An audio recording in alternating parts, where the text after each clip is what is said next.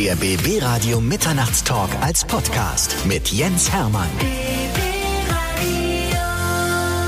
Bei mir ist Sven Seeger, Choreograf, Tänzer, Trainer. Er ist eigentlich quasi das Allround-Paket in der Tanzwelt. Das kann man wirklich so sagen. Hallo erstmal. Ich freue mich, dass du wieder mal da bist. Ja, vielen Dank. Viele Leute kennen deine interessante Geschichte noch gar nicht. Sie kennen das Tanzhaus Potsdam und wissen, dass du Weltmeister im Hip-Hop bist und zwar 18-facher, aber mehr wissen sie nicht. Mhm. Ja, Sagen, das ist eigentlich sehr schade, ja. das ist doch der Mann, der da die Tanzschule betreibt, ja. Korrekt. Aber deine Geschichte ist so toll, dass wir sie einfach von Anfang an mal erzählen müssen. Du bist Potsdamer. Ja, gebürtiger Potsdamer. Hatte früher auch mal vor, dann wegzugehen und habe mich aber trotzdem immer wieder für Potsdam entschieden, weil ja, es ist so ein bisschen wirklich die Liebe zum städtischen Dorf. Jeder kennt hier jeden. Ja. Und alle sagen, das ist doch der Sven Seeger aus Babelsberg. Ja, oder der Micha, ja, aber hey. Nein, wenn Sven, wenn Sven erkennen, ist schon gut. Du bist ursprünglich Industrieelektroniker, ja? Ja, also das war das ähm, kurz nach der Wende, was man lernen konnte. Ich hatte damals äh, die Wahl zwischen Berufsausbildung oder Abitur und meine Mutter und alle anderen haben gesagt, Junge, mach erstmal was ordentliches, lerne einen Job, einen Beruf und damit kannst du dann weitermachen. Im Nachhinein würde ich sagen, hm, hättest du vielleicht doch gleich das Abi gemacht, aber im Nachhinein kann man mal viel erzählen. Also von daher war eine schöne Zeit als Elektroniker, aber wie gesagt, danach ging es ja nicht viel weiter mit äh, Industrie und Elektronik äh, hier im Osten die ersten paar Jahre und habe mich dann entschieden und habe gesagt, gut, dann wirst du Elektriker. Brauchst du nicht viel lernen, kannst du gleich einen Großteil mitnehmen, äh, was ich gemacht habe als Elektroniker. Und ähm, habe aber schon auch währenddessen festgestellt, wow, bei so einem Praktikum als Elektriker, mh, ist jetzt nicht das, wo ich alt werden will, weil da kam immer die Frage, morgens aufstehen und äh, damals war ich 25, habe gesagt, willst du das wirklich noch 40 Jahre machen? Und wenn du dir die Frage morgen stellst, dann sagst du, nee, da solltest du wirklich gucken, was dir Spaß macht. Ja, und dann äh, ging es weiter. Grundsätzlich schadet es nicht, einen handwerklichen Beruf gelernt zu haben, weil Nein. das kannst du heute ab und zu auch nochmal anwenden als selbstständiger Unternehmer. Ne? Ja, ähm, aber ich bin ehrlich, selbst ich, obwohl ich Elektriker gelernt habe, natürlich musst du, kannst du Sachen vorbereiten, aber letzten Endes lasse ich dann die Fachkräfte machen, weil du natürlich dich dann auch versichern musst. Und nur die Fachkräfte mit dem entsprechenden Meisterbrief etc. können dann so eine Sachen auch versicherungstechnisch abnehmen. Du äh, hast dich dann entschieden, Lehrer zu werden Ja, für Sport und Physik. ja. Hast du richtig einen Abschluss? Ja, tatsächlich. äh, ähm, wobei man dazu sagen muss, ich habe nur das erste Staatsexamen, weil dann halt die Tanzschule mehr und mehr mich in Anspruch genommen hat. Und ähm, so ein Referendariat sollte man nicht nebenbei machen, sondern dann wirklich schon sich voll darauf konzentrieren. Und ich hatte auch da wieder die Wahl und habe mich dann mehr fürs Tanzen entschieden. Ich habe mich immer gewundert, warum kann der so gut mit Kindern? Ja, äh, Du bist Pädagoge. äh, es tut mir leid. Du bist Ja. nicht nur Tanzpädagoge, du bist richtig ausgebildeter Lehrer. Ja, genau, ja, so kann man das sagen. Es war damals so, wie gesagt, Elektriker wollte ich halt nicht mehr und habe mich dann entschieden, was waren so meine Vorbilder, was wollte ich gerne machen und ich wollte irgendwas mit Sport machen und habe dann für gesagt, also sorry, es gab in Potsdam, weil ich in Potsdam bleiben wollte, hattest du Sporttherapeut oder Lehrer. Und ich hatte früher äh, diesen typischen Sportlehrer, den man so ins Herz schließt, äh, in der jetzt Grundschule, bei mir war es dann dritte, vierte Klasse, den Herrn Drews, liebe Grüße übrigens noch. Heißt der Äh, Jürgen mit Vornamen? Ja, Der heißt Jürgen mit Vornamen? nein, war Spaß. Der sagt, dass er auch singen kann. Ja, nee, das war er nicht. ähm, nee, und der Dresden, das war, war so ein Lehrer, der mich auf Jahre inspiriert hat, weil der kam rein, der hatte so eine Art, wo du sagst, ich hasse ihn, aber ich liebe ihn. Und äh, das war so ein Ding, wo ich sage, so möchte ich auch werden. Und ich glaube, so bin ich auch. also ich hoffe es. Ich glaube, dass sich mehr Leute lieben, als sich hassen. Äh, ja, das kommt immer auf die Situation an. Ich bin halt der Lehrer, der gerne reingekommen ist und sagt, guten Morgen, Zettel raus. Ähm, das war so meins, damit man auch ein bisschen lernt. Du hast aber schon immer gern getanzt, ja? Ja, ja, ja. Also meine Mutter hat mir erzählt, dass ich schon im Kindergarten halt nicht stillstehen konnte. Das könnte natürlich auch der Klassiker sein, weil Mütter finden sowas immer und sehen sowas immer. Väter natürlich auch. ähm, nein, und ähm, hat mich dann zum Ballett geschickt. Das war nicht so meins. Und ich habe mich dann doch mehr um so Disco und sowas in der Zeit, dann in der Schuldisco oder wie auch immer. Das war so meins. Dann kam Breakdance raus, 1984, Beat Street, genau mein Ding. Zehnmal geguckt und genau das wollte ich auch machen. Ja, genau.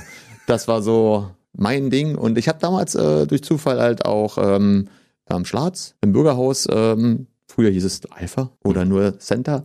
Da gab es eine Breakdance-Gruppe. Bürger war ab und zu auch nochmal da. Bürger das Dietrich? Genau, den äh, kannte man damals noch nicht so, logisch. Aber das im Nachhinein hat man dann festgestellt bei Fotos, oh, ja, ist er ja, cool. Damals war es nur der Lars. Und ja, hab Breakdance getanzt und bin dann später aber wieder zurück und war so eher in der ja, Hip-Hop-Schiene, so MC Hammer, als es rauskam, so Ende der 80er Jahre. War auch mein erstes Konzert, was ich besucht habe. Und der hat, war selber auch Tänzer und äh, hat auch viele Tänzer gehabt und habe gesagt, das möchte ich irgendwann mal machen. Und so habe ich halt auch rumgehopst. Dann sind die Jahre so ein bisschen verflogen, ich war viel in Diskotheken unterwegs und irgendwann kam dann der großartige äh, Disco Queen und Disco King Germany Wettbewerb äh, nach du wurdest, Brandenburg. Du wurdest der brandenburgische Disco King. Ja, so kann man das sagen. Was muss ja. man dafür machen? Es war sehr lustig, weil es war in der Disco und du hast halt äh, musstest nur tanzen und dann hat eine Jury zusammen mit den Zuschauern das bewertet und das war dann quasi erst der Stadtausscheid und dann gab es einen Landesausscheid und den habe ich auch gewonnen und ja, dann bist du auf Bundesebene quasi. Es gab eine deutsche Meisterschaft. Und da bin ich das erste Mal auf richtige Tänzer, würde ich es jetzt so bezeichnen, getroffen. Die wussten halt, was sie tun, die hatten ein Programm. Bei mir war immer nur so, mach Musik an, ich tanze halt nach. Mhm. Und ähm, ich konnte noch nicht mal zählen. Also jeder Tänzer weiß 1, 2, 3, 4, 5, 6, 7, 8 und so weiter, mhm. kann damit was anfangen. Und ich äh, habe gar nicht gewusst, was die von mir wollen. Ich bin noch äh, Vorletzter geworden. Aber nicht Letzter. Nee, nicht Letzter. Es war wohl knapp. Aber es war für mich der Ansporn zu sagen, okay, das, was die können, das würde ich auch können. Also einfach das, das, äh, den Background zu haben. Und äh, habe mich dann einer Tanzgruppe angeschlossen, mhm. um erstmal selber mitzubekommen, wie es funktioniert. Du bist kompletter Autodidakt, ja? An der Stelle dann ja, genau. Es ging dann auch weiter, weil der Coach von dieser Gruppe war ein Kanadier. Der ist äh, zurück nach Kanada gegangen und ähm, ja, man brauchte Leute, die so ein bisschen mit organisieren und dann bin ich da quasi in die Le Sache reingewachsen und habe, aber immer in Berlin und ich bin äh, Ur-Potsdamer und auch gerne in Potsdam und habe gesagt, das, was wir da in Berlin aufziehen, das kannst du auch in Potsdam machen. Und dann haben wir in Potsdam halt ein Fitnessstudio gesucht, also Räumlichkeiten erstmal ein bisschen angemietet und gefragt, wie können wir, können wir da trainieren? Und ja, dann kam ein kleiner Aufruf in einer damals noch Events. Mit einmal waren wir 20, 30 Leute, die da fleißig trainiert haben. Obwohl ich eigentlich noch so richtig von dem eigentlichen Trainer da sein noch keine wirkliche Ahnung hatte. Zu dem Zeitpunkt warst du noch Mittänzer, das heißt, du hast das noch nicht geleitet. Ich war Mittänzer und hab's aber dann geleitet, ja. Aber es war halt oft so, was machen wir? Und äh, ja, Autodidakt, keine Ahnung, so richtig im Plan hatte ich noch nicht. Und ähm, es war sehr lustig teilweise, glaube ich, im Nachhinein. Du hast so mit, mit, mit Anfang, Mitte 20 angefangen, also genau. quasi aus deinem Hobby einen Beruf zu machen. Ja, richtig. Und dann kam parallel dazu dann irgendwann das Studium wo man dann so gewisse Grundprinzipien des Lehrens äh, mitnehmen konnte und dadurch hat sich dann peu à peu verbessert. Vom Tanzen selbst hatte ich dann aber auch immer noch nicht so die wirkliche Ahnung. Mhm. Es gab damals noch nicht so das Internet, wo man dann mal schnell ein Video hochladen konnte oder so, sondern musste halt wirklich noch Videos bestellen. Das gab teilweise noch als VHS und äh, dann hast du zu Hause dann Videos von anderen Meisterschaften mal geguckt und konntest da dann, was machen die, wie machen die das und da habe ich sehr viel erstmal, das typische Lernen ist ja erstmal abschauen. Du hast ja also an woanders Inspiration geholt ja. und hast daraus deine eigenen Choreos gebaut. Korrekt, genau. Also ich wollte nie eins zu eins das tanzen, was andere tanzen, sondern habe immer probiert, selber zu machen. Ja, und dann kamen halt so auch die ersten Aufträge, die ersten Meisterschaften, ähm, wo auch gefragt wurde, wir finden toll, was du machst, kannst du nicht mal im Background tanzen oder wie sowas in der Richtung und so ging es dann los. Mhm. Und auf diesen Veranstaltungen haben wir uns auch kennengelernt, ja. weil da gab es so diverse Tanzgruppen, in denen du, mit denen du aufgetreten bist. Und ich habe mir gedacht, wieso ist da so eine Stimmung? Ja. Kannst du das erklären? Also es waren so Veranstaltungen, die waren teilweise so, so äh, ist langweilig. Ja. Und dann kam die Tanzgruppe Cross Level zum Beispiel mhm. mit dir. Ja. Und dann war auf einmal Stimmung. Und danach ging die Stimmung auch nicht mehr weg. Ja, das tut mir leid. Das war doch gut. Nein, nein, nein ich, ich fand es auch immer, also es war, es ist immer schwierig. Also es ist ja eine, es ist reine Tanzen, auf Meisterschaften und das andere sind so Shows, hm. die man machen kann. Und wir haben ähm, für uns entdeckt, dass wir auch ein gewisses Talent für Shows haben, um die Leute mit zu animieren, weil äh, ich mag es auch nicht immer hinzukommen und zu sagen, so, hallo, wir sind äh, die Tanzgruppe und das ist jetzt Tanz Nummer eins. Bitte finden Sie das toll. Sondern wir probieren halt die Leute mit einzubeziehen und auch Emotionen zu wecken, die sie früher bei bestimmten Songs hatten. Also klar, es gibt so bestimmte Klassiker wie Evolution of Dance, die siehst du von den 60er, 70er Jahren an äh, Songs und ähm, die Leute erinnern sich. Und mhm. ähm, das Schönste daran ist, wenn du Songs hast, wo du dich erinnerst äh, und die Gefühle transportieren, wo du sagst, da war ich das erste Mal verliebt oder der erste mhm. Mal Liebeskummer, wie auch immer, oder das war genau meine Zeit im Ferienlager und das sind äh, Emotionen und dann gehen die Leute noch automatisch mit. Dann könnte man auch sagen, dass du für die Musikauswahl ein richtig gutes Händchen besitzt. Hm, ich hoffe. also ich, ich, ich bin jemand, der versucht, bei Shows, aber auch bei Meisterschaftsprogrammen nicht so die klassischen Standards nur zu bedienen, sondern wirklich eher zu sagen, ich, ich mache mal was anderes oder das, was ich für mich fühle, möchte ich auch damit transportieren. Und ähm, ich denke, dass es das Wichtigste ist, dass du immer authentisch bist. Du warst bei der Tanzgruppe Cross Level genau. von Ende der 90er bis 2003, glaube ich. Ne? Genau, so da, also ich habe Cross Level mit gegründet, weil es war dann irgendwann die Frage, man hat Geld bekommen und wie wir das abrechnen? Und dann kam die Idee, einen Verein zu gründen und es war eine tolle Zeit. Ja, und äh, wie es bei jungen Vereinen und gerade bei Sachen, die man selbst gegründet hat, äh, auch manchmal vorkommt, lief dann nicht mehr so von der Stimmung her und äh, also intern nicht mehr so. Und man stand dann vor der Wahl, sich so weiterzuentwickeln oder einen Neustart zu machen. Und äh, dann haben wir uns halt zusammen für einen Neustart entschieden. Cross-Level gibt's immer noch, finde ich toll und die machen auch tolle Sachen. Und ähm, ich bin selber dann äh, erstmal zu einer Tanzschule gewechselt. Und hast dort gearbeitet? Richtig. Als Angestellter? Korrekt. Weil mich das interessiert hatte. Also der Besitzer der Tanzschule kam auf mich zu und meinte, Mensch Sven, was du hier mit Crosslevel gemacht hast, finde ich cool. Möchtest du nicht unter professionelleren Bedingungen machen? Und ähm, würde dich dafür anstellen, würdest Geld bekommen. Hört sich natürlich für einen Studenten zu der Zeit immer sehr gut an. Mhm. Du kannst das Gleiche machen. Ich möchte das noch größer machen. Und ähm, dann war ich äh, insgesamt zwölf Jahre, 13 Jahre bei den Linksfüßer. Korrekt. Und hast dann irgendwann die Rockers gegründet. Ja, genau. Und da war es halt auch so, dass wir nach vier, fünf Jahren gesagt haben, okay, das läuft halt super mit der Tanzschule. Wir hatten auch schon Tanzgruppen gleich ab dem ersten Jahr, aber wollten halt denen die Möglichkeit geben, bei Meisterschaften und so weiter zu starten und dafür halt auch, ja, klingt blöd und äh, platt, aber Geld zu akquirieren und mehr Möglichkeiten zu haben, die du als Verein teilweise besser nutzen kannst als, als selbstständiges Unternehmen. Und da hatten wir dann die Möglichkeit, die Rockers zu gründen. Das war dann der quasi Gründungstag der Rockers 2009. Wo kommt da dieser coole Name überhaupt her? Das war das ist eigentlich ein Kunstwort. Das Rockers als solches gibt's ja nicht. Und äh, es gab immer ganz viele, die gesagt haben, eure Tanzgruppe, die rocken so. Das, Mhm. Und daraus hat sich, damals war das so diese englische Verballhornung und da hat sich dann Rockers entwickelt. Weil wir die Rocker, Potsdamer Rocker wollten wir nicht sein. Damals war ja auch noch so ein bisschen äh, die Hells Angels in der Umgebung.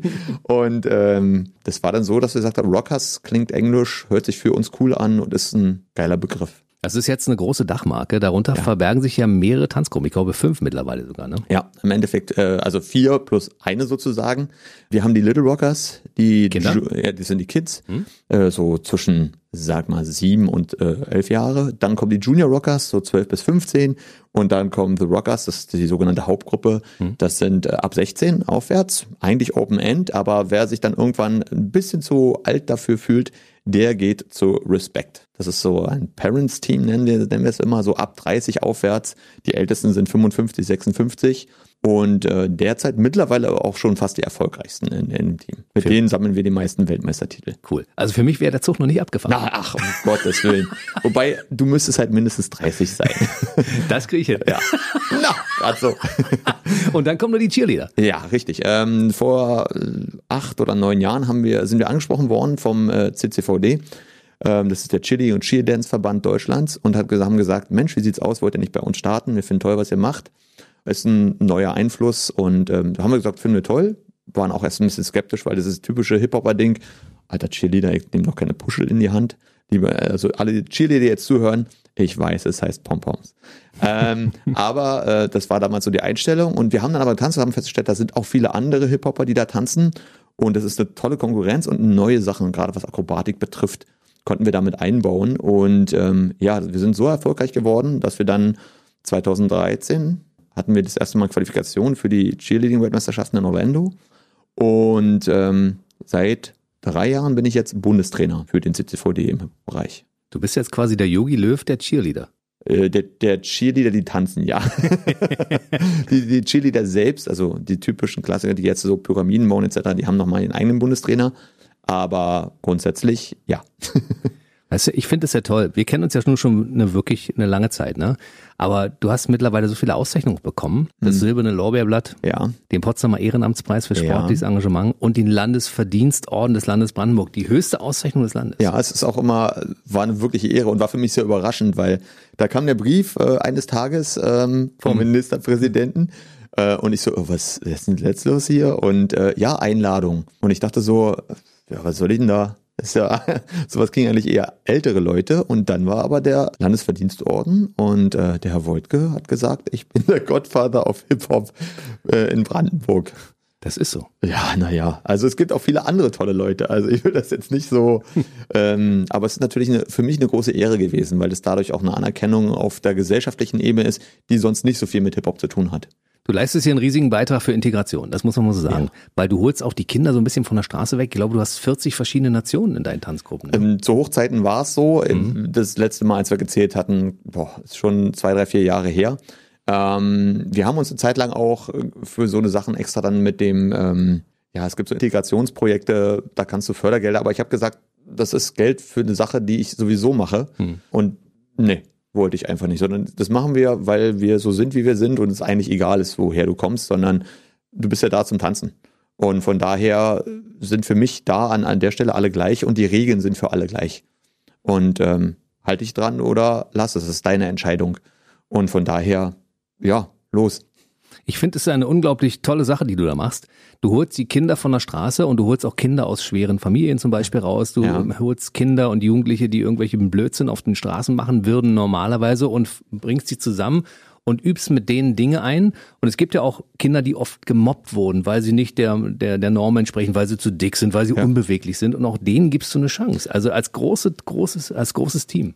Äh, definitiv. Das ist bei uns immer die größte äh, Herausforderung, aber auch gleichzeitig das größte Thema, dass wir sagen, wir, wir, wir können, wenn überhaupt, nur als Team gewinnen. Ja? Und selbst wenn wir nicht gewinnen, dann waren wir auf jeden Fall als Team zusammen. Und von daher wieder das, das Thema, mir ist egal, wer du bist, was du gemacht hast, wie du aussiehst. Du bist ja jetzt hier, weil du mit mir tanzen willst und mit uns tanzen willst.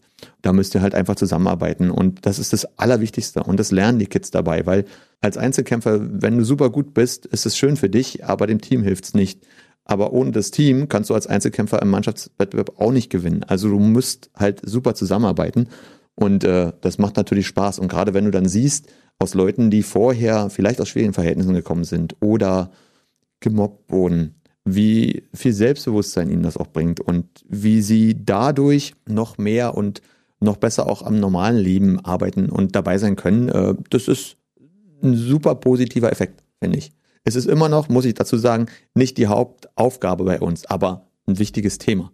Wir sind ja als Radiosender, als BB-Radio der erste Radiosender, der auch das, äh, die Kampagne Stop Mobbing von Carsten Stahl unterstützt, ja. weil wir es wichtig finden. Super wichtig. Ja, dass man dagegen etwas tut, dass die äh, Kinder sich untereinander mobben. Und du bist ja wahrscheinlich jemand, der von außen auch gut einschätzen kann, dass einige Leute, wenn sie nicht bei dir angefangen hätten zu tanzen, vielleicht unter Umständen auf die schiefe Bahn geraten wären. Äh, davon gehe ich zu 99 Prozent aus, ja. Also es gibt schon den einen oder anderen, wo du sagst, wenn der nicht bei uns diesen Halt gefunden hätte, wenn er nicht neue Leute kennengelernt hätte, wenn wir ihm nicht eventuell die Möglichkeit gegeben hätten, Mensch, guck mal, da und da kannst du dir Hilfe holen. Oder wir holen die zusammen mit dir. Dann hätte das bei dem einen oder anderen durchaus schon nicht so schön geendet, wie es jetzt geendet hat. Wollen wir die einzelnen Gruppen mal ein bisschen erklären? Ja. Also die Little Rockers, die Kinder, wie alt ja. sind die? die? Die Little Rockers sind so zwischen sechs und elf Jahre alt. Wir haben jetzt sogar ganz neu ähm, ja, wir nennen sie Mini-Rockers, äh, gegründet, also noch jünger, so Kindergartenalter und so weiter, das ist aber eher spielerisch. Mhm. Aber die Little Rockers, ja, die sind ähm, sechs bis elf Jahre, trainieren so zwei bis dreimal die Woche weil wir auf Meisterschaften wollen und sind da speziell beim CCVD, also dem Cheer- und Cheerleading- und Cheerdance-Verband,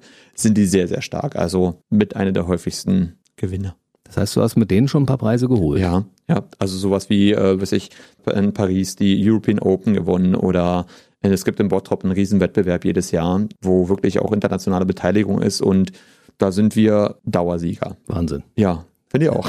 Respekt. Freut mich auch. Ich immer. ziehe gerade ja. meinen Hut hier, danke, siehst du, danke. Ne? Äh, bei den Junioren, die Junior Rockers. Ja, das ist ähm, derzeit meine ja, Hauptgruppe, die, mit denen ich mich am meisten beschäftige, weil man da so viel Potenzial drin hat und weil die super viel wollen und können. Ich selbst hätte es nie gedacht, aber wir sind mit dieser Gruppe Vize-Weltmeister geworden. Das ist Wahnsinn. Also wir waren in den USA und vor drei Jahren jetzt und ähm, das war eine Riesenüberraschung, weil dann halt auch die Japaner und die Chinesen ja immer noch mit dabei und die grundsätzlich immer sehr, sehr starke Teams haben. Und das ist eins der größten ja, Lobe, wenn man das so sagen kann, war für mich halt, als Amerikaner zu mir kamen danach und meinten, noch ein, zwei Jahre, dann müssen wir uns warm anziehen. Also das ist so, wenn die Coaches cool. zu dir kommen, das ist, wow, großes Lob an der Stelle. Natürlich auch, wie gesagt, an der Stelle nie ohne die Teams und die Kids, die halt wirklich extra Runden drehen und extra Runden machen und sich äh, anstrengen, um noch mehr zu erreichen. Die Rockers sind dann wieder ein Tick älter. Das ja, ist deine quasi, quasi deine Hauptgruppe, ja. Genau, die Hauptgruppe ab 16. Die haben mittlerweile seit einem Jahr auch einen, neuen Trainer. Ich bin nun auch der Head Coach sozusagen, mhm. der sportliche Leiter, weil die ja auch gesagt haben, sie wollen sich weiterentwickeln und ich werde ja auch nicht jünger. Ja, man kann ja auch nicht mehr so. Nein, bei mir kam halt diese Sache mit dem äh, als Bundestrainer arbeiten mhm. dazu. Und dann haben wir uns entschlossen, um dem wirklich ein Optimum zu geben, ein eigener Trainer, der dann mehr macht und auch mit, mehr, mit, noch mehr in der Gruppe mit drin steckt Und die haben jetzt mit der Michelle, die auch bei uns im Tanzhaus arbeitet, äh, eine super Trainerin, die sich da mit mir abstimmt und eine super Entwicklung hat, wie gesagt, ab 16 und auch mit einer der stärksten Teams, die wir haben. Respekt, Ja. Ü30. Ü30. Die jungen Senioren. Und das ist das erfolgreichste Pferd im Stall oder das erfolgreichste ja. Team, ja. Ja, mittlerweile ja. Ähm, das ist äh, nach meinem Erkenntnis, ich habe jetzt, soweit ich es recherchieren konnte, das erfolgreichste Team weltweit. Also an der Stelle, äh, speziell in der Altersklasse. Es gibt natürlich noch nicht so viele Wettbewerbe, wo man trainieren kann, aber vielleicht zur Erklärung, es gibt ja leider, ähnlich wie im Boxen, verschiedene Weltverbände. Weltverbände, korrekt. Und wir haben es aber mit dem, mit der, mit Respect geschafft, in drei Weltverbänden Weltmeister zu werden. Und ähm, die sind mittlerweile so gut, dass wir gesagt haben, wir starten quasi gegen The Rockers in der Hauptgruppe in der Altersklasse ab 16 und äh, waren da auch bei den Weltmeisterschaften in Orlando vor zwei Jahren. Und äh, ja, überraschend nicht letzter geworden, sondern in der Tat achter Platz. Und das mit der Altersklasse war Wahnsinn. Und das Feedback, was wir, was wir bekommen haben, ist natürlich riesig. Unglaublich. Also für uns war es echt äh, ein Erlebnis. Also gerade wenn dann wirklich die 16- bis 18-Jährigen kommen und Fotos mit dir machen wollen, statt eher mit dem eigentlichen Weltmeister, äh, das ist natürlich für die, für die Alten, sage ich jetzt mal, immer ein geiles Thema. Wie oft trainieren die denn pro Woche? Mindestens zweimal, also immer so donnerstags und samstags haben die im Normalfall so ihr Training, äh, vor Meisterschaften aber dann auch mehr. Und sie haben jetzt zusätzlich immer noch ein sogenanntes Tontraining, was ja gerade ein bisschen schwierig war, weil ja die Problematik mit der äh, Tonerhalle in, in Potsdam so hochgeschwappt ist. Aber dafür haben wir eine Lösung gefunden und ähm, jetzt werden die immer besser und besser. Der Sven Seger findet ja für alles immer eine Lösung. Deshalb ist er auch so hoch dekoriert und so erfolgreich mit dem, was er macht. Und dann gibt es noch die fünfte und letzte Gruppe, die Cheerleader. Ja, also wir haben 2012 die Anfrage bekommen vom Brandenburgischen Verband des CCVD. Mensch, Sven, hier, guck mal, wir haben auch bei uns Dance. Willst du es mal angucken? Und wir waren eher am gucken, weil wir sonst äh, bei zwei anderen Sachen schon immer mitgemacht haben und da recht erfolgreich waren. Wir haben neue Herausforderungen gesucht und haben da mal spaßeshalber mitgemacht und sind gleich im ersten Jahr deutscher Vizemeister geworden. Und es war damals so knapp, weil die Mädels von Alba Berlin uns äh, geschlagen hatten, dass wir gesagt haben, ja, Blut geleckt, das, das können wir noch mehr machen. Und ähm, haben dann angefangen und haben uns dann auch speziell auf diese Sachen noch etwas mehr konzentriert, weil du musst halt andere Regularien, mehr Akrobatik und so weiter. Auch das muss man ja üben und ähm, haben uns dann äh, vorgearbeitet und sind jetzt auch mehrfacher deutscher Meister an der Stelle und halt auch WM-Teilnehmer, sechster, siebter, achter Platz dann immer so in der Richtung. Und irgendwann kam dann der äh, Bundesverband auf mich zu und meinte vor dreieinhalb oder vier Jahren, Mensch Sven, wie sieht's denn aus? Wir möchten jetzt ein richtiges Nationalteam machen, auch im Dance. Wie sieht's da aus? Möchtest du der, möchtest du der Bundestrainer werden? Und ähm, ich bin ehrlich, das war schon immer mal so ein Traum von mir. Und dann habe ich gesagt, ihr wisst zwar noch nicht so richtig, was ich machen soll, aber ja. Und ähm, ja, seitdem bin ich Bundestrainer und äh, mit allem, was dazugehört, sprich Sichtungen, Trainingslehrgänge vorbereiten, Leute raussuchen, Tryouts und macht Spaß. Und seitdem ist der sechste und siebte Tag in der Woche auch noch weg. Korrekt, so kann man das sagen. Also du hast halt sehr viel mit damit zu tun, also weil aufgrund der Entfernung es natürlich nicht immer so ist, dass ich überall hinfahren kann. Und dann gibst du halt Aufgaben per Video, die müssen auch wieder entworfen werden. Dann müssen die Videos kontrolliert werden, gecheckt werden. Und wenn man alle dabei hat, ist es natürlich schön, äh, beieinander meine ich, aber wenn du jetzt sagst, du hast auf verschiedenen Städten, dann kriegst du 25 Videos, selbst wenn nur jedes eine Minute lang ist, nur das einmal angucken ist ja schon wieder eine halbe Stunde. Klar. Und wenn du es wirklich analysieren willst mit Fehlerauswertung etc., dann bist du schnell bei vier, fünf, sechs Stunden und dann hast du auch erstmal die Schnauze voll. Aber äh, es ist eine tolle Entwicklung auch und speziell da vor Ort und es kommen auch immer mehr Teams, die das möchten und deswegen haben wir uns entschieden, ja, machen wir weiter. So eine tolle Sache. Und jetzt treffen wir uns so fünf, sechs, sieben Mal im Jahr an einem Wochenende. Dann hast du das ganze Wochenende das Nationalteam da äh, aus allen Regionen, in allen Regionen. Also wir, manchmal findet es in Potsdam statt, zwar auch schon in Frankfurt oder in Hamburg oder wie auch immer, damit alle mal einen gleichen Weg haben. Und es ist eine tolle Erfahrung, sowohl für die Leute als auch für uns. Man kommt ganz gut rum. Ein bisschen. Du hast schon einige Flecke auf dieser Welt gesehen, die Ja. anderen nur mit dem Finger auf der Landkarte Ja, kennen. ja, definitiv. Also klar, jetzt mit den, mit den Teams, jetzt äh, speziell im Cheer-Bereich, wo du sehr viel in den USA unterwegs bist, aber auch so Einladungen nach China oder Japan oder das sind halt so, so Highlights, wo du sagst, wow, toll. Also China war definitiv eine Erfahrung. Erzähl mal. Das war bei diesem äh, European Open. Ähm, da kam ähm, jemand aus dem chinesischen Team, die waren als Gastteam da und hat gesagt, ja, ihr habt gewonnen und wir wollen die Besten haben. Äh, wie sieht's aus, könnt ihr vorbeikommen? Und wir so, ja geil, toll, super, aber was kostet das? Nee, wird bezahlt. Und da war so, ja toll, super, wann ist es denn? In 24 Tagen. Oh. Äh, ja, so war's. ähm, da musste man dann erstmal probieren, wer kriegt frei und und und. Wir mussten die Visa besorgen und es war eine interessante Erfahrung der Organisation. Aber letzten Endes war es, wir waren in China, in Nanjing, quasi Mhm. das, die nördliche Hauptstadt, eine kleine Metropole mit, äh, ich glaube, 16 Millionen Einwohnern.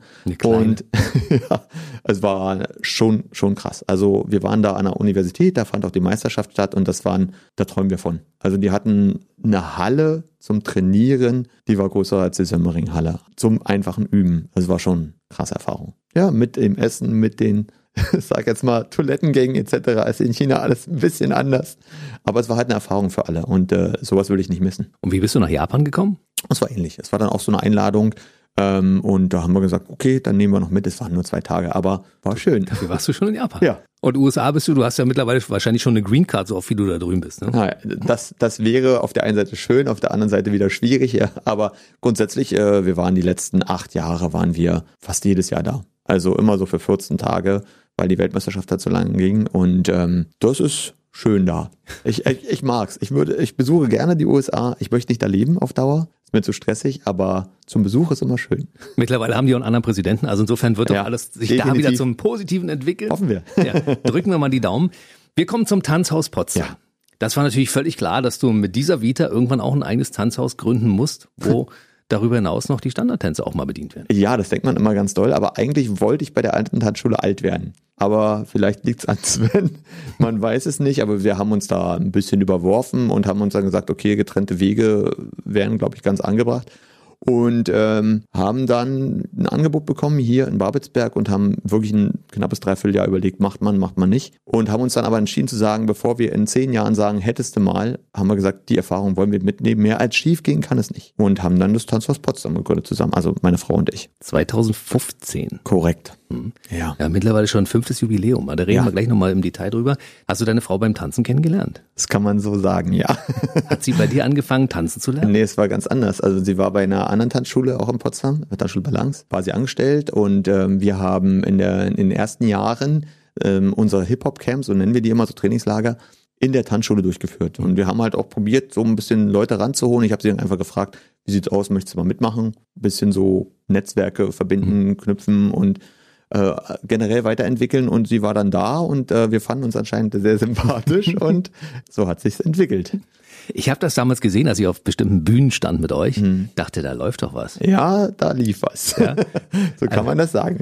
Man konnte das richtig sehen. Also ihr habt euch quasi auf der Bühne auch so ein bisschen ineinander verliebt. Ja, wenn man das so sehen möchte, ja. Mittlerweile streiten wir uns auch auf der Bühne, aber so, so ist das leider. Äh, nein, leider. Es ist ja schön äh, zusammen und es gehört auch mit dazu, dass man sich mal streitet, aber ich bin eher der Harmoniemensch. Ich bin der, der sich auch entschuldigt. auch wenn er nicht schuld war, logisch. Muss man auch mal Größe zeigen und sich Ja. entschuldigen. Ne? Wie ist es zu Hause bei euch? Tanzt ihr den ganzen Tag? In der Tat ist es so, nein. Also wir üben mal zwar zu Hause, aber ähm, das ist wie, wenn Leute uns fragen, Mensch, kommt da mal mit einem Club oder wie auch immer. Also A, fühle ich mich eh mittlerweile zu alt, aber B, ist es auch so, wenn ich äh, die ganze Woche tanze, dann willst du am Wochenende, klingt jetzt blöd, aber auch mal deine Ruhe haben und auch mal keine Leute sehen. Ein bisschen couchen und die Füße hochlegen ist für dich auch schön. Ne? Auf jeden, auf jeden. Also ähm, das ist so der wirkliche klassische Macho-Typ, äh, der nach Hause kommt und sagt, so, jetzt hier, Füße hoch und wo, wo ist das Essen? aber ab und zu koche ich auch mal. Ist jetzt nicht so, dass ich, aber die Küche sieht danach immer schlimm aus. Nun habt ihr den großen Vorteil, ihr habt das Tanzhaus, Mhm. da finden die fünf Tanzgruppen Platz und es gibt darüber hinaus auch Standardtänze. Also es Ja. sind ganz normale Tänze. Ein Kollege von uns zum Beispiel tanzt bei dir und der ist großer Fan auch, also von dem Un Unternehmen Sven Seger. Mhm.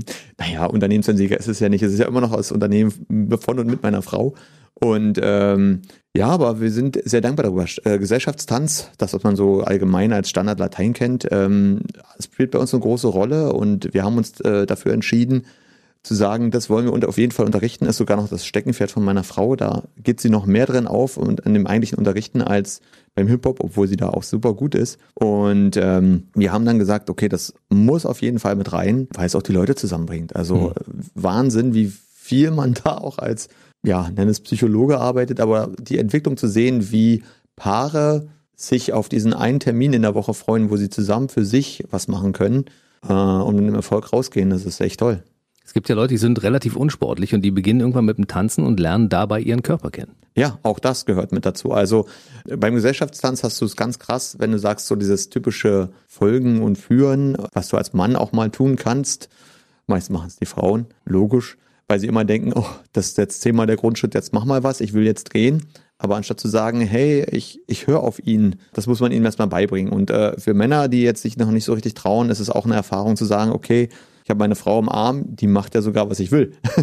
und ähm, ja, für die, die Hip-Hop oder sowas in der Richtung ausprobieren, ist natürlich komplett der Körper am Anfang neu. Und es ist ein riesen Erfolgserlebnis für mich, wenn du einen 35- oder 40-Jährigen hast, der sagt, ich war bisher immer vor unsportlich und der macht plötzlich eine Vorwärtsrolle auf Parkett, ohne sich was zu brechen. Das ist schon eine tolle Übung. Ja. Also Christine Seeger, deine Frau, mhm. ist ja eine perfekte Standardtänzerin, das wissen wir.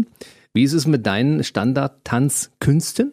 Ja, mittlerweile habe ich auch dafür meine äh, ja, Passion ein bisschen entdeckt und äh, ich mache gerade so die Ausbildung zum Tanzlehrer, was das betrifft, also mhm. Gesellschaftstänze, dass das noch ein bisschen bei mir vertieft wird. Tanzen kann ich's, ähm, aber es ist noch vom Lehrverhalten etwas anderes, ähm, gerade was so spezielle Techniken und so weiter betrifft. Da bin ich gerade dabei und habe sehr, sehr viel Spaß da. Und ähm, es ist äh, überragend, mit den Leuten so zusammenzuarbeiten, gerade auch dann wieder mit Erwachsenen, die nicht im Sportdress sind, sondern einfach so kommen und sagen, hier, ich will das lernen. Das ist ja auch cool. Ich meine, es gibt ja diverse Möglichkeiten, das Tanzen zu erlernen. Ja, ja. Es gibt Leute, die sagen, wir heiraten in einem Jahr. Wir müssen mal einen, einen Hochzeitswalzer lernen oder sowas. Ja, also auch das äh, haben wir Im Augenblick eher weniger. Ähm, durch aber Corona. Ja, durch Corona weniger. Aber grundsätzlich haben wir sowas, also gibt ganz viele, die wollen Privatstunden machen. Und da hat man auch so die verschiedensten Typen. Es ist immer interessant. Du hast Leute, die kommen an und sagen, nee, wir möchten nur den klassischen Walzer. Dann hast du Leute, die sagen, hm, ich habe ja ein ganz spezielles Lied und das musst du vertanzen. Und dann stellst du fest, ist Swing, musst du ganz anders anfangen. Und dann hast du Leute, die wollen halt Shows machen, wie man sie aus dem Internet kennt. Wir mhm. wollen jetzt ja kurz äh, Walzer anfangen und dann ein bisschen Hip-Hop zu tanzen mhm. und die Leute animieren. Und das sind halt auch immer wieder tolle Erfahrungen, weil das sich jedes Mal vor neue Herausforderungen stellt. Aber gleichzeitig auch kannst du auf viel Wissen von dir zurückgreifen und den Leuten zeigen, hey, guck mal, auch wenn du glaubst, dass du es nicht kannst, du kannst es. Und das ist halt immer, wenn du es dann am Schluss siehst und du bekommst dann Videos von den Leuten zugeschickt, guck mal, das war der Hochzeit und war so also super und vielen, vielen Dank. Das sind so zusätzliche Freuden, die man hat, ja. Das heißt, du entwickelst für Brautpaare auch bestimmte richtige Choreografien? Das ist immer der Plan, ja. Wie lange braucht man denn, um sowas zu lernen? da, da, da geht's weit auseinander. ähm, also du hast Leute, ähm, die kommen an und haben äh, Vorstellungen vom wegen, ich kann mich nicht bewegen, aber ich möchte am besten einen dreifachen Salto machen und im, an den Arm meiner Frau landen. Da wird's schwierig. Hm aber nicht unmöglich. Also mhm. den Salto rede ich den Leuten immer gleich aus, aber grundsätzlich vom Tänzerischen, wir gucken halt immer, was könnt ihr? Ähm, da musst du die erste Stunde erstmal ausprobieren und dann, wie viel möchtest du auch an Zeit investieren? Was ist die Übungszeit davor? Hast du überhaupt die Zeit? Weil du hast ja manchmal Leute, die kommen an und sagen, wir heiraten bald, ähm, wir möchten gerne hier einen Hochzeitstanz haben und du fragst, wann ist es denn? Ja, nächste Woche. Ha, wird schwierig. Je nachdem, wie die Bedingungen sind. Es kann wirklich lange dauern. Es kann aber auch manchmal schnell gehen. Wir haben schon tolle Programme in zwei bis drei Stunden entworfen. Hängt auch immer von den Leuten ab wie der Wille da ist. Hm. Es gibt Ärzte, die empfehlen das als Bewegungstherapie für ja, ältere Menschen auch. Ja, ähm, Dr. Hirschhausen hat es ja auch mal empfohlen und ähm, viele Sachen, die auch, ähm, wenn es teilweise lustig verpackt, aber es ist ja viel Wahres daran. Weil du bringst halt Bewegung zusammen, denn auch dein Hormonspiegel und so weiter ändert sich. Aber du tanzt mit deinem Partner zusammen zum Beispiel, Glückshormone etc. Ja. Und ähm, du hast Bewegung, dein Kopf muss sich anstrengen. Man glaubt immer nicht, dass Tanzen auch Kopfarbeit ist. Das ist so ein, ein allumfassendes äh, Training im Endeffekt für Geist und Körper. Jetzt höre ich mich an wie in einer Werbung. Furchtbar. Lass es ruhig ja. raus. Also ich habe es beim Karate-Training öfter mal gehört. Karate-Trainer hat früher mal gesagt, Katas laufen, also diese Schattenkämpfe mhm. sozusagen, das ist wie tanzen. Ja, ist ja im Endeffekt das so. Und wenn du jetzt speziell Hip-Hop nimmst und du nimmst eine Einzelchoreografie, dann ist es im Endeffekt nichts anderes, weil auch da musst du an bestimmten Stellen stoppen, die Bewegung, kannst teilweise trotzdem flüssig weitermachen. Das sind so Erfahrungen, die wir gerne machen und wo wir aber auch gerne übergreifend arbeiten. Mhm. Also so wie wir auch mal sagen, wir machen jetzt mal spontan eine Karate-Einheit einfach um mhm. da mal woanders reinzugucken und dann stellst du gewisse Ähnlichkeiten fest und oder nimmst Sachen aus dem Karate mit ins Tanzen rein, um zu sagen, boah, cool, ist ein cooler Moment, ist ein cooler Effekt, den kann man mit einbauen.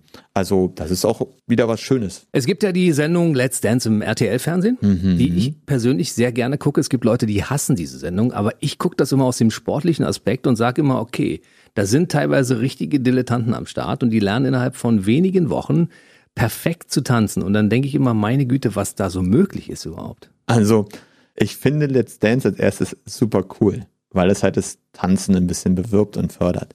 Ich finde es manchmal ein bisschen schwierig, wie es verkauft wird, aber das ist, äh, glaube ich, so eine, eine Fernsehshow, die Na, halt ähm, an der Stelle ist. Also du hast natürlich äh, ja den bösen Herr Lambi, der eigentlich super nett ist. Also er war auch schon bei uns im Tanzhaus jetzt zum Geburtstag. Da reden wir gleich mal drüber nochmal Ja. speziell. wenn du Roche siehst, äh, auch wenn er Ahnung davon hat und so weiter. Aber es ist halt, du hast spezielle Charaktere, die du damit bedienst.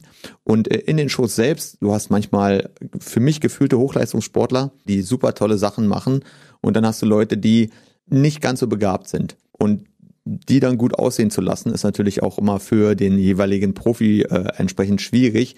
Manchmal finde ich es schade, wenn der Profi nur um darum herum tanzt und der eigentliche Akteur eher weniger macht. Das sieht man aber auch nur, wenn man selber Ahnung von der ganzen Sache hat. Also grundsätzlich, wie gesagt, finde ich Let's Dance toll. Manchmal wird es ein bisschen zu schwierig verkauft. Ich finde es eine gute Sendung, wenn ich sehe, also wie ehemalige Leistungssportler zum Beispiel auch Wahnsinn. Lars Riedel. Ja. Ein riesiger Athlet. Dachte, na, wie wird der das machen? Auch der hat äh, Für die Größe top. relativ gut getanzt. Eigentlich warte ich auf den Kevin nochmal irgendwann. Kevin Kuske Ja. irgendwann. Ja, das ist auch mal ein Kandidat, den müssen wir da irgendwann hinbringen. Den müssen wir, also würde ich, würde ich, würde ich sehr, sehr gut finden und befürworten. Ich glaube, ich hätte viel Spaß. Wenn, du, Liebe musst ihn vorher, übrigens an du, der Stelle. du musst ihn wahrscheinlich vorher erstmal coachen, bevor der sich dazu bereit erklärt. Also dazu muss man ja sagen, die haben ja wirklich hervorragende Coaches und hervorragende Bedingungen. Also das ist in der Zeit wirklich, wir selber haben das schon erleben dürfen bei uns im Tanzhaus oder auch bei der alten Tanzschule. Die trainieren dann wirklich sechs bis acht Stunden am Tag mit dem entsprechend. Und das fünf Tage die Woche. Also da kriegst du schon eine Menge mit. Und wenn du ein bisschen talentiert bist, dann kommen da auch tolle Sachen raus. Also die letzte Staffel war extrem gut im Finale dann. Also selbst ein Tanzlegastheniker so wie ich könnte bei sechsmal pro Woche Training ein halbwegs leidliches Ergebnis erzielen. Ähm, ich, glaube, ich glaube nicht, dass du ein Tanzlegastheniker bist, weil wenn du Karate gemacht hast und Katas kannst, dann kannst du auch, wie- hast du schon viele von den Sachen, die du auch beim Tanzen brauchst. Und wir sagen halt immer, wenn du laufen kannst, kannst du tanzen. Und bei sechs bis acht Stunden die Woche kriegen wir auch das hin. Aber die braucht man dann auch. Ich fange immer an zu hüpfen zwischendurch. Dann, dann bauen wir das ein, dann machen wir Contemporary draus und dann äh, passt das. Der Lambi war das Stichwort. Ja. Äh, Joachim Lambi war beim fünften Geburtstag vom Tanzhaus und hat bei euch einen Kurs gegeben und hat Leuten auch Standardtänze beigebracht. Genau. Wie ist also der so? ist Ein totaler Typ. Also sehr sympathisch, sehr angenehmer, auch Gesprächspartner und äh, auch sehr offen bei vielen Sachen. Und ähm, er war nicht direkt beim Geburtstag dabei, weil da war Lockdown. Hm. Aber wir haben danach eine Feier gemacht und ähm, hatten ihn dazu eingeladen und er kam vorbei. Das war sehr interessant, weil wir als auch als Dankeschön für den ersten Lockdown an unserer Gesellschaft haben gesagt, hier, Herr Lambi ist da, let's go. Und der hat der mit denen im Endeffekt Basics gemacht, weil das immer viele vernachlässigen und alle denken mal, jetzt kommt der Herr Lambi und jetzt werden hier super Drehungen auf dem Kopf und unten durch und oben drüber, sondern es ging nur darum, auch da Körper zu fühlen. Was macht meine Hüfte? An welcher Stelle? Das hat den Leuten extrem gefallen, auch wie er es unterrichtet hat und wie er es gemacht hat. Der verlangt ja immer sehr viel bei Let's Dance. Allerdings kann der auch wirklich richtig gut tanzen. Definitiv. Also er ist ja, ähm, war ja auch selber als Profi unterwegs und äh, ist schon seit Jahren als Judge unterwegs und das kannst du an der Stelle nicht, wenn du nicht selber auch tanzen kannst. Also du musst schon aus dem Bereich kommen. Und er ist nicht nur ein guter Tänzer, sondern er ist auch wirklich ein sehr guter Lehrer und Entertainer an der Stelle. Auch wenn er seine festgelegte Rolle bei Let's Dance hat, aber er kann auch natürlich wesentlich mehr. Und er ist auch ein cooler Moderator. Der hat Definitiv. ja früher sogar auch bei diversen Nachrichtensendern gearbeitet und hat sich mit der Börse beschäftigt. Das wusste ich zum Beispiel noch nicht, siehst du?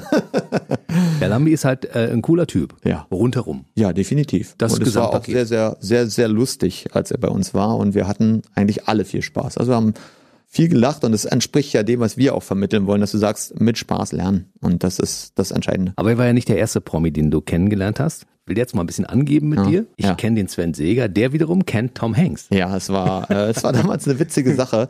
Wir waren bei einer äh, Fernsehshow, auch einer, so einer Tanzfernsehshow mit äh, Nikita Thompson unter anderem und äh, die fragte uns im Anschluss gleich, Mensch, ich hätte hier was für euch und hast du da nicht Bock drauf? Und wir waren erst so skeptisch und hm, ah, ich kann euch noch nicht mehr sagen, ist noch ein bisschen geheim. Und dann kamen wir irgendwann im Friedrichstadtpalast in den Probenraum und da stand dann, kam jemand auf mich zu und sagte, ja, hi, I'm Tom. Und da war ich so, hi, I'm Sven. Und dann ist mir erst da aufgefallen, ey, Alter, ist Tom Hanks, Alter, krass. Tom Hanks. Darfst du dir die Hand nicht mehr waschen? Aber war cool, cooler Typ, wurde natürlich trotzdem auch innerhalb des Teams nochmal extra abgeschottet, weil er super Megastar ist.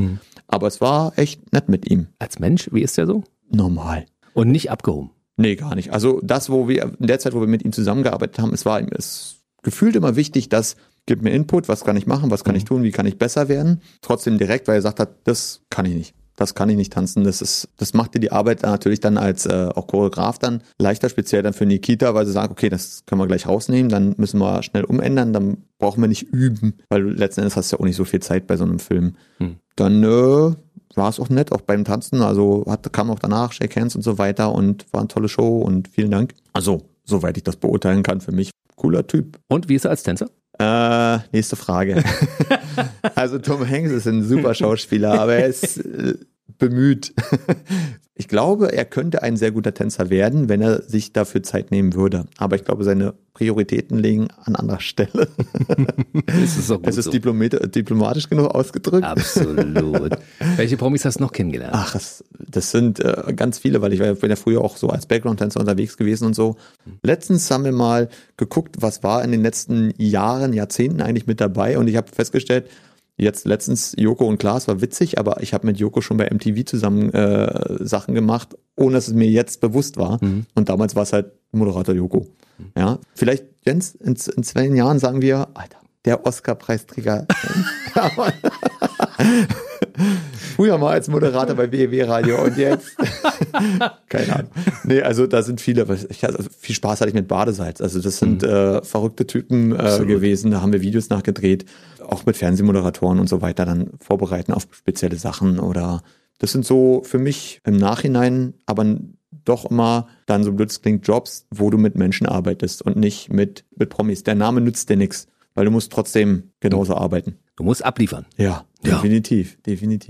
Wir werden mal ein bisschen über das Corona-Jahr 2020 reden. Das war ja für so eine Tanzschule wie eure, für das Tanzhaus, glaube ich, wirklich auch ein tiefer Einschnitt. Ja, also auch finanziell. Ja, nicht nur ein finanzieller Einschnitt, sondern auch so menschlich fehlte das. Also ich kann mich erinnern, am 7. März letzter Wettkampf, äh, den wir hatten, wo wir noch äh, in einer Sömmeringhalle waren in Berlin. Und äh, da geisterte ja Corona schon durch die Schlagzeilen und wir haben gedacht, naja, hm, wird schon nicht so schlimm werden. Und äh, zwei Wochen später waren wir dicht. Und äh, dicht heißt, keiner darf mehr kommen, keine Einkünfte mehr als Tanzhaus. Die Bar ist zu und wir haben gedacht, okay, was nu? Und dann hatten wir aber sehr viele Mitglieder, die gesagt haben, okay, wir haben zu.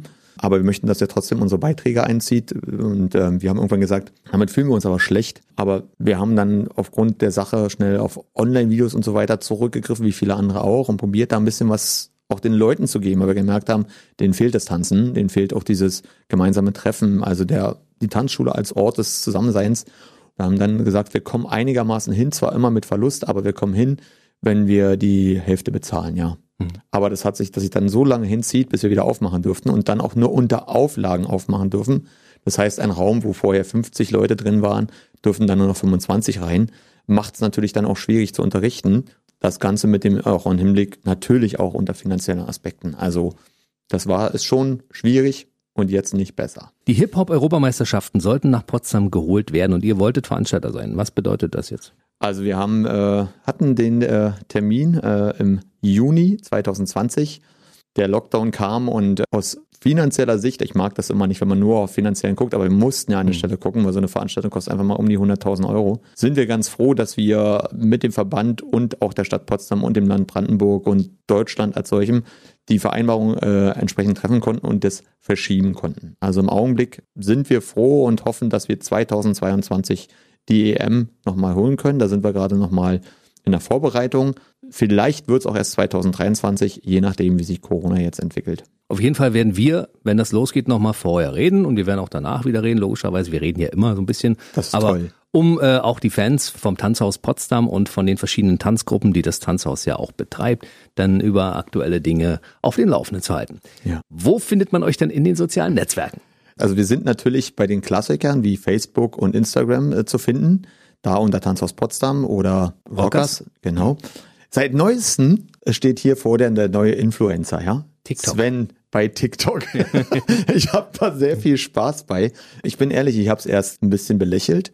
Ähm, mittlerweile habe ich festgestellt, das ist eigentlich die Bravo unserer Jugend, ist jetzt TikTok. Mhm. Jetzt, wo ich bei TikTok bin, habe ich auch festgestellt, dass äh, das jetzt dem Ende entgegengeht Weil wenn ein alter Mann wie ich TikTok für sich entdeckt, dann äh, sucht die Jugend ganz schnell was Neues. Und äh, ja, ich, ich gebe TikTok noch zwei bis drei Jahre, dann ist vorbei.